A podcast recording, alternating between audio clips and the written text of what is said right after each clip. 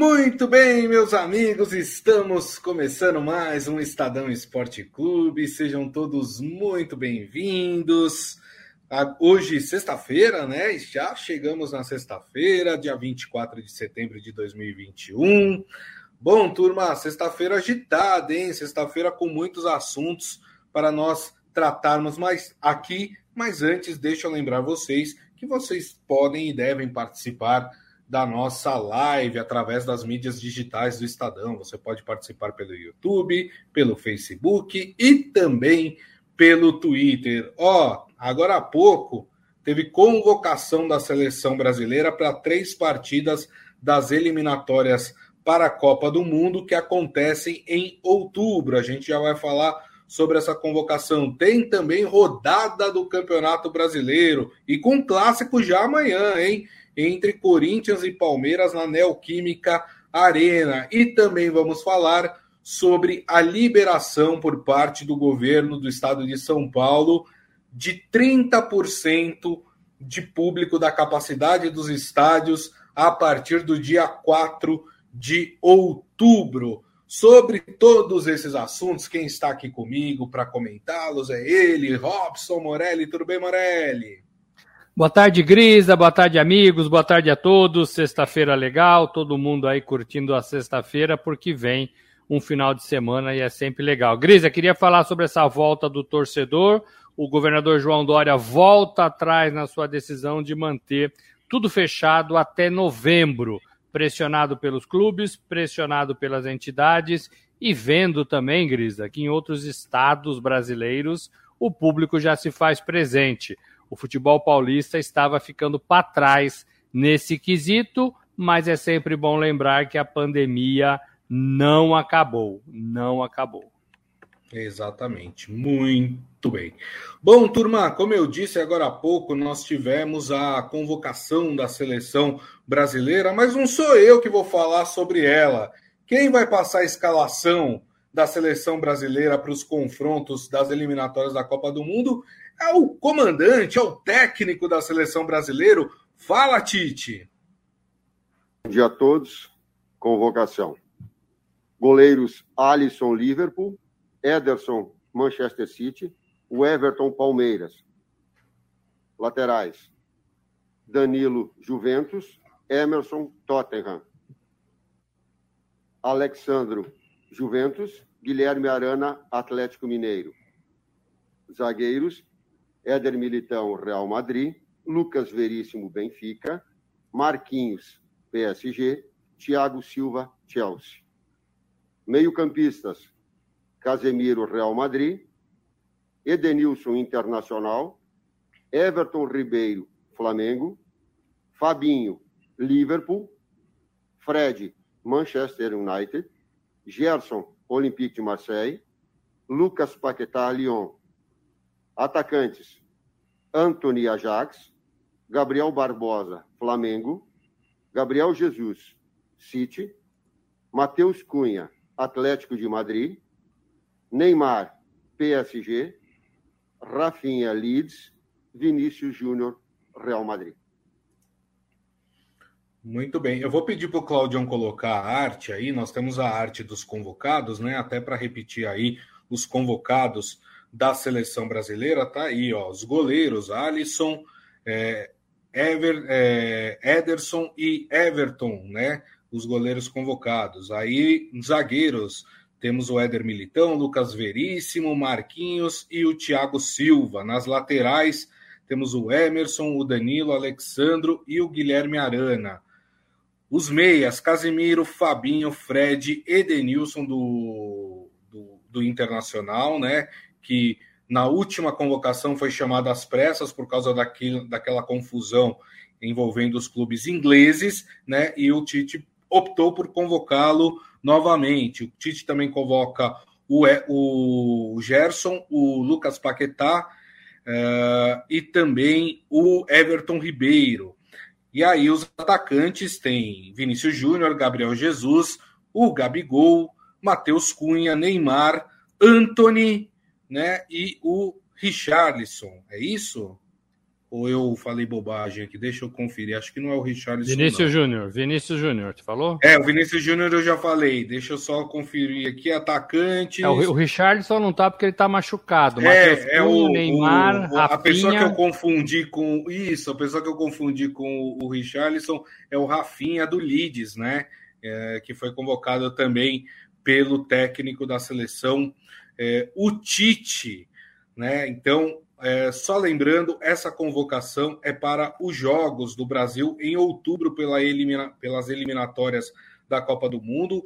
O Brasil enfrenta é, no dia 7 de outubro a Venezuela em Caracas, né? depois vai até a Colômbia enfrentar a seleção da Colômbia no dia 10, e aí em casa, na Arena da Amazônia, o Brasil recebe no dia 14 de outubro o Uruguai. É um dado importante: se o Brasil vencer essas três partidas, o, o Brasil garante aí é, a sua vaga para a Copa do Mundo do Catar, que na verdade o Brasil já garantiu, né? É muito difícil o Brasil perder essa vaga, mas conquistando três vitórias, o Brasil conquista sim a, uma das vagas para, as elimina, para a Copa do Mundo do Catar. E aí, Morelli, você gostou essa novidade do Anthony na, na, na convocação. O que, que você achou da convocação do Tite? Ô Grisa, o Tite está trazendo, está chamando, está convocando os jogadores que a gente já conhece, que ele vem chamando é, há algum tempo é, e com algumas novidades que ele pensa em enxertar é, é, com a intenção de dar uma mudança caso o time precise. A velocidade do Anthony no Ajax, né, pode ter chamado a atenção do Tite para este ponto. É, você tem um, um, jogador pelas laterais, driblador, rápido, é, que pode dar uma dinâmica diferente, talvez quando você precise numa Copa do Mundo, por exemplo, fazer um gol contra a Bélgica. Né? Então você tem um jogador diferente. Então o Tite está mais calejado em relação a isso. É, ele vai encontrar na Copa do Mundo é, jo jo jogos mais duros, jogos mais quadradinhos, em que ele vai ter que apresentar alguma coisa de novo. Então, imagino que esses jogadores. Vinícius Júnior é, é outro, né, que foi mantido na escalação, na convocação, é outro jogador que vem um pouco é, para isso, né? Para isso. Ele gosta muito do Paquetá no meio de campo, parece que o Paquetá conquistou uma vaga neste time. Ele acha que o Paquetá combina muito bem com o Neymar. Eles falam ali a mesma, a mesma língua e tem dado certo.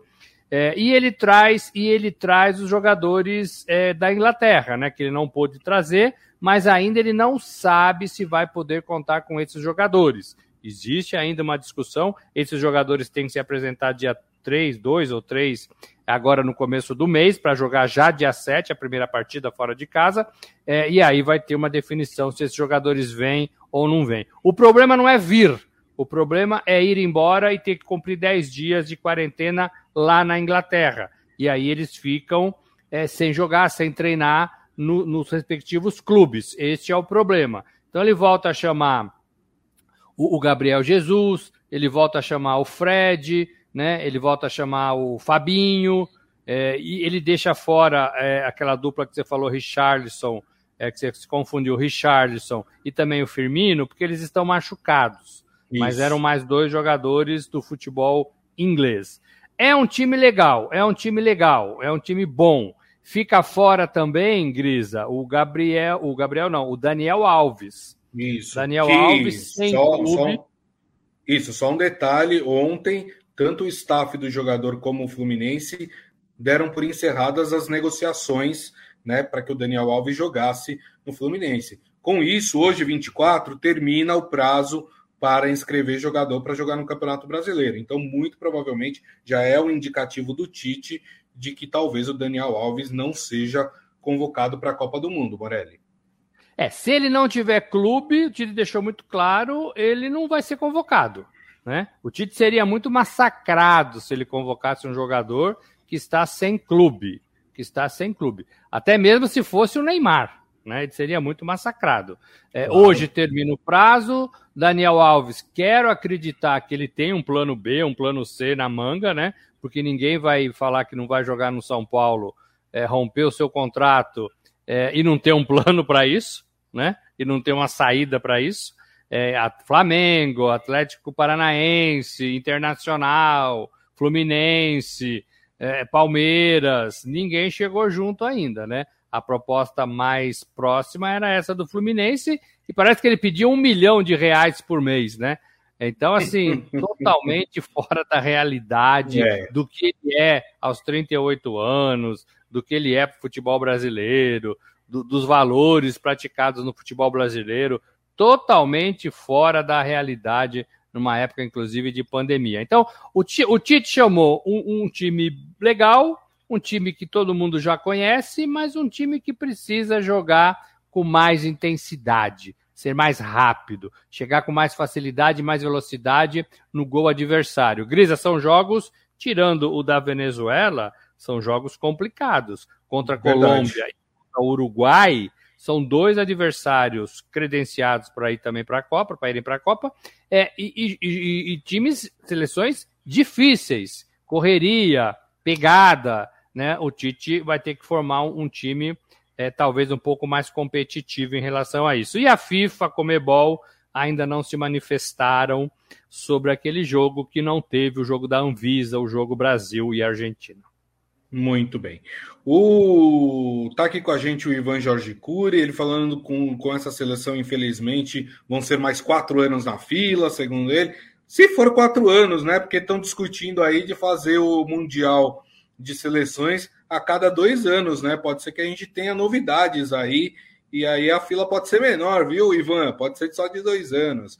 O Armando Garcia, que é o Adi Armando, porque ele já me falou que no YouTube ele usa Armando Garcia, tá aqui com a gente também.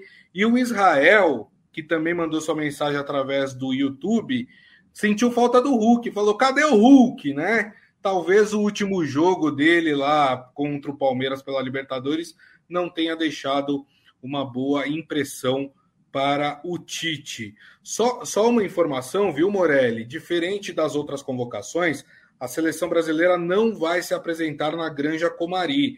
O, o Brasil vai fazer uma logística diferente para esses três jogos. Aonde a seleção brasileira vai se concentrar? Em Bogotá, na Colômbia.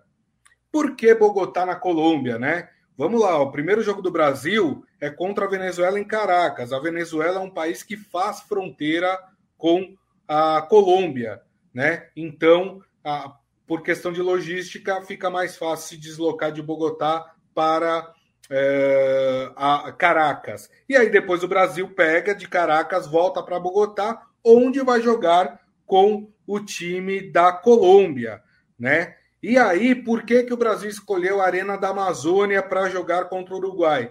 Porque de Bogotá até é, Manaus é, é, perto, né? Então faz esse deslocamento. Então, o Brasil optou por se concentrar em Bogotá para fazer deslocamentos curtos. E aí, em termos de logística, tá certo, né, Morelli? Grisa, tá certo, mas tem um complicador aí, que é você se expõe um pouco mais num lugar onde você não tem todo o domínio, né? Tô falando de pandemia, tô falando de Covid, tô falando é, é, né, dessa preocupação que o, a seleção brasileira deve ter. É, você não está dentro da sua casa, você não está com seus colaboradores, então você você pode né, ter que ter um pouco mais de cautela, né? Você tem que ter mais cuidados, né? você tem que, que, que, que prever essas coisas, né? Alimentação, água, lugar onde vai ficar, hotel, translado, é, o ônibus, o avião, o aeroporto. Você tem que prever tudo isso, né? Então é, é, é uma preocupação a mais que a organização do, dos jogos da seleção vai ter que ter para essas partidas fora, para essas partidas fora.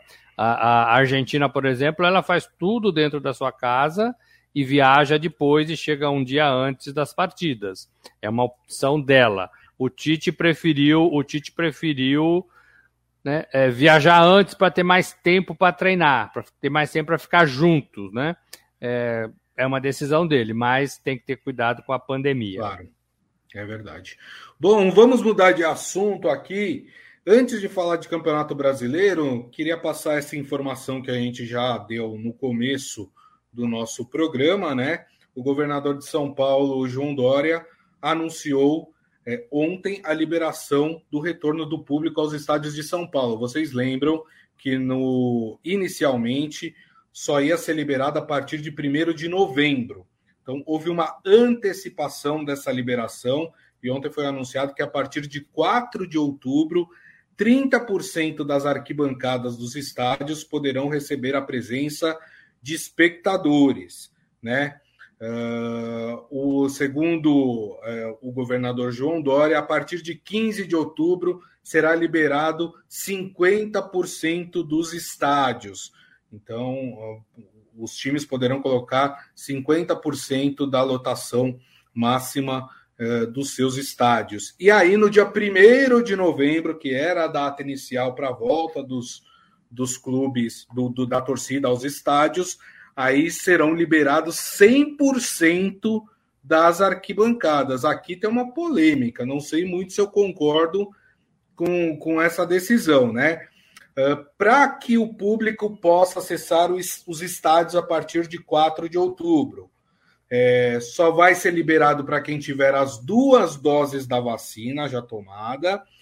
Quem tiver apenas uma dose, será necessário o teste ou de antígeno até 24 horas antes da partida, ou PCR até 48 horas antes da partida. Eu acho 100% do público a partir de 1 de novembro, acho um pouco precipitado. Estou dizendo isso não de achismo, tá, gente? Porque nós temos alguns exemplos na Europa de países que liberaram 100% dos seus públicos, também de forma gradual, mas liberaram 100% dos seus, do, do público. Começou a ter um aumento de casos no país e aí voltaram atrás e, e, e passaram a liberar só 30% do público. Acho muito pequeno esse intervalo de 4 de outubro para de 30% para 1 de novembro, menos de um mês, para 100%. Não sei o que o Morelli acha. Ô Grisa, o governador de São Paulo se viu pressionado demais, né? O João Dória se viu pressionado demais para liberar o público. E aí, o que, que ele está fazendo? Ele está antecipando, está voltando atrás uma decisão que era para ser liberado somente em novembro, juntamente com os outros eventos esportivos é, na cidade e no estado de São Paulo, como a Fórmula 1, por exemplo, que já vende ingressos há um bom tempo, então vai ter público na Fórmula 1, todo mundo sabe disso. E, e aí, pressionado pelos clubes e também pressionado pela parte esportiva, você olha um, um time que tem que, que, que joga. É, e tem torcida, e você olha para outro time que joga a mesma competição e não tem torcida. Começa uhum. a ficar desleal esportivamente. Então tem isso também, tem isso também. É, a decisão é tomada num mês é, em que a gente vê o Brasil chegando ali perto de, de 70% da, da, das pessoas vacinadas com a primeira dose, 40% com a segunda dose, e aí já começa ali uns 50 mil é, com, com o reforço, né? É, mas também no momento em que a queda, a curva para baixo de, de média de contaminados e mortos, é, ela, ela dá uma, uma reagida, né? É, é, começa a subir de novo. Então você tem que ficar esperto em relação aos protocolos de saúde. Agora, é uhum. é inegável que é, existe muita pressão para isso. É inegável que do jeito que está, parece que não está funcionando, porque na, na, parte de fora dos estádios você vê muita gente, muita Verdade. gente em todos os estados, estádios de São Paulo. E você tem essa discrepância porque o governo federal não conseguiu unificar um protocolo para o país todo em relação a isso. Então, cada estado mantém a sua regra e cada estado toma a sua própria decisão. Minas Gerais já tem público, Rio de Janeiro já tem público, Pernambuco abriu para público, Manaus, jogo da seleção brasileira, Amazônia, vai ter público, 12 mil torcedores. Então, é complicado, é uma decisão complicada, né? Complicada. Agora, 100%, eu também acho muita coisa se você pensar que temos um mês né, pela frente. O setembro está acabando, você vai ter dia 15 de outubro um aumento de 30% para 50% da capacidade nos estádios de São Paulo, e dia 1 de novembro você vai ter 100% da capacidade. Ah, em um mês, a vacina vai avançar pouco no meu modo de ver. embora ontem a gente teve ali 2 milhões, né, mais de 2 milhões de vacinados. Uhum. É, né, eu, eu temo por isso, temo pelo, pela falta de isolamento, pela torcida que vai chegar em cima do horário e todo mundo vai entrar junto pelas catracas, pelos portões. É, o pessoal vai ficar bebendo ali no, nas imediações dos estádios e vai entrar todo mundo de uma vez, vai sair todo mundo Sim. de uma vez. Então eu temo por tudo isso, né? E a gente tem visto que quando entra, quando ganha o seu lugar, o torcedor, o que, que ele faz? Ele tira a máscara. Se pudesse dar um conselho, eu daria. Mantenha a máscara mesmo dentro do estádio. É isso aí. Bom, os primeiros jogos que devem receber público, então, aqui no estado de São Paulo, o primeiro deve ser entre Corinthians e Bahia, que está agendado para o dia 5 de outubro. No dia 7, nós temos o clássico entre São Paulo e Santos no Morumbi, que também já pode receber público. E aí, no dia 9 de outubro, é a vez do Palmeiras e também do Red Bull Bragantino. Né? O Palmeiras enfrenta o Red Bull Bragantino no Allianz Parque. Então, esses eh, serão os primeiros jogos aqui em São Paulo a começar a receber público. Bom, turma, vamos falar de Campeonato Brasileiro. Vou, vou falar aqui com o Morelli e, como diria Roberto Avalone, né? Saudoso Roberto Avalone, no pique. É, vamos lá então. a rodada amanhã, ó, amanhã é dia de clássico, hein, turma? Ó, sete da noite, Neoquímica Arena, teremos Corinthians e Palmeiras. Sempre lembrando que o Palmeiras tem um jogo importante terça-feira pela Libertadores e é bem provável que o Palmeiras deva fazer a, aquele mistão né, para poder enfrentar o Corinthians. O que, que você espera desse clássico, hein, Morelli?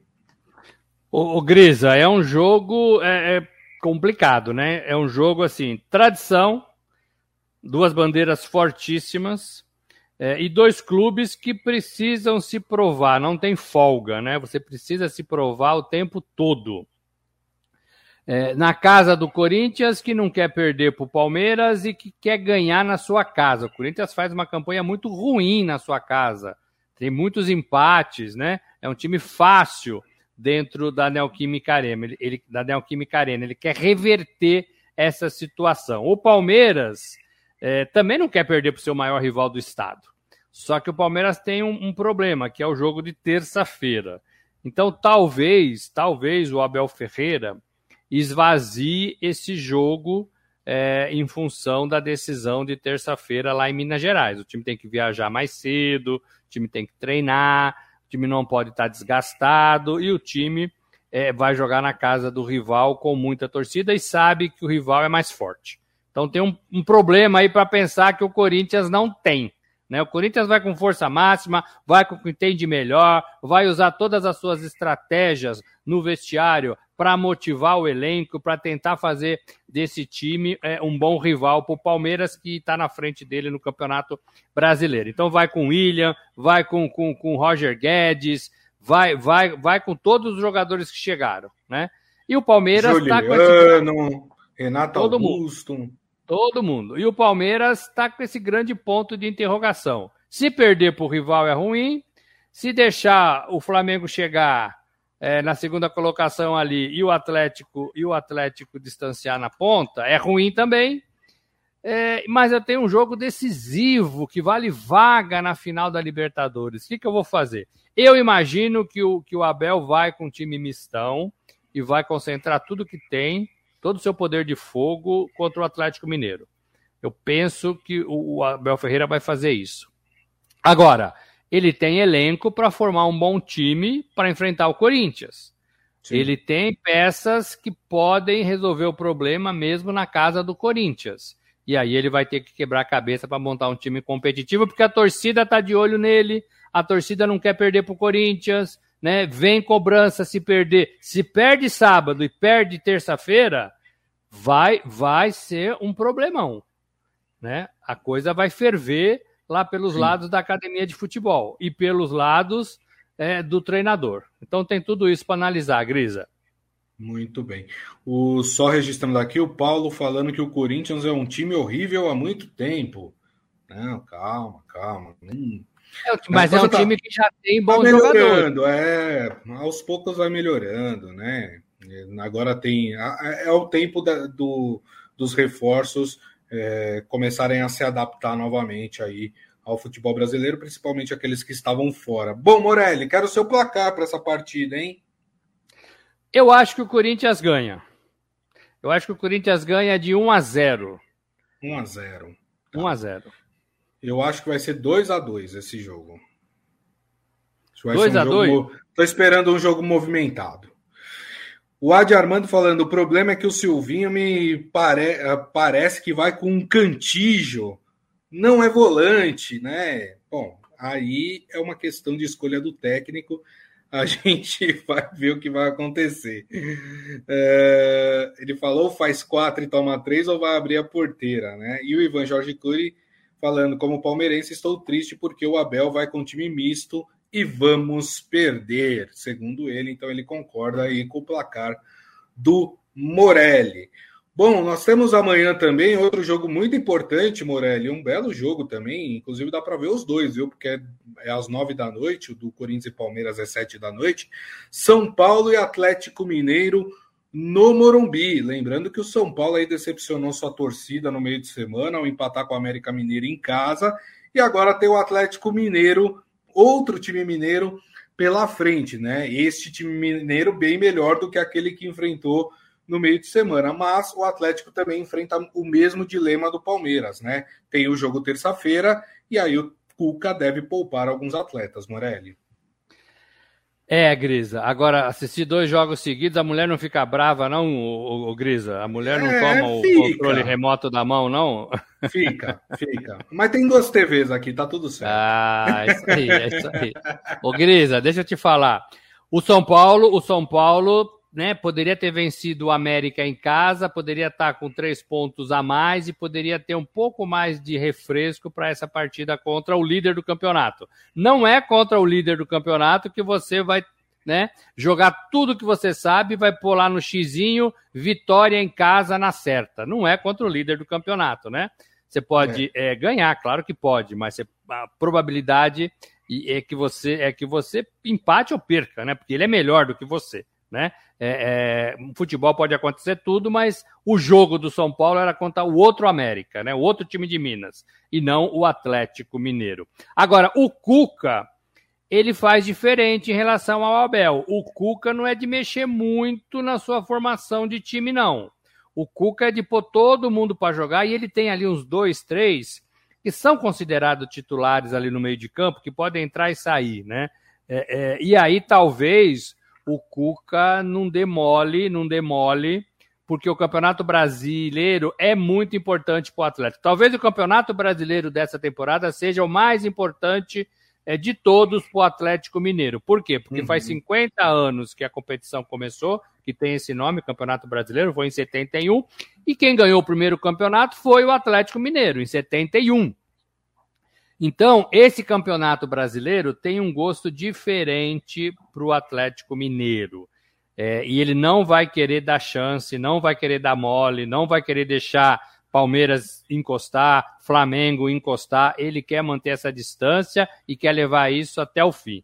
Então, eu penso que o Atlético vai ser competitivo contra o São Paulo e vai ganhar do São Paulo por 2 a 1, Grisa. 2 a 1 um, olha só. O Ivan Jorge Cury acha que se o Atlético vier, é, vir com um time completo, o São Paulo vai tomar um chocolate. Que isso, né? Também não é assim, não é para tanto, né?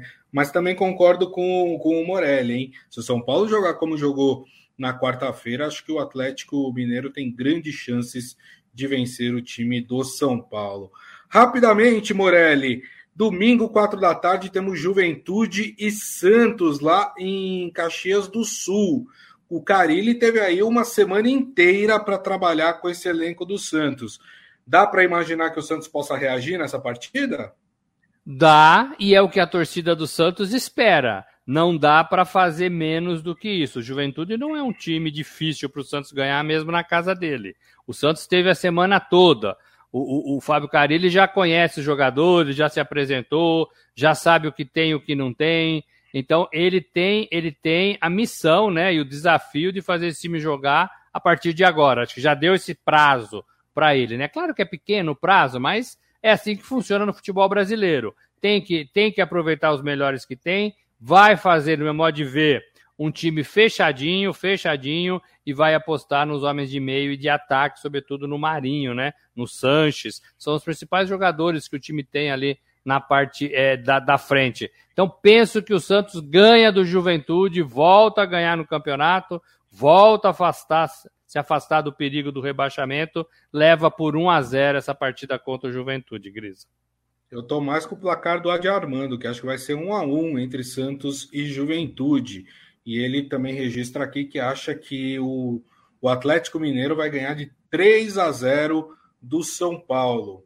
Uh, o Ivan Jorge Cury acha que o Santos vence por 2 a 0 o time do Juventude. Rapidamente, é, só registrar que o Atlético Paranaense ontem, fora de casa, no Uruguai, venceu o Penharol por 2 a 1 e com isso é, se aproximou, está cada vez mais próximo aí da vaga na final. Lembrando que o Bragantino já tinha vencido, então as chances de termos uma final brasileira na Sul-Americana aumentaram com essa vitória do Atlético Paranaense.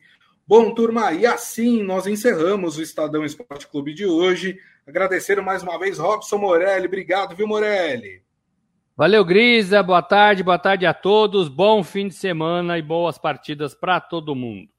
É isso aí. Agradecendo a todos vocês que estiveram conosco ao longo da semana. Meu muito obrigado. Lembrando que na segunda-feira, uma da tarde, estaremos de volta com o Estadão Esporte Clube nas mídias sociais do Estadão, Facebook, YouTube e Twitter. Daqui a pouquinho nós temos o nosso podcast publicado, que vocês podem ouvir ou baixar pelo aplicativo de streaming da sua preferência. Combinado, turma? Então desejo a todos um ótimo final de semana e nos vemos na segunda-feira. Tchau, turma!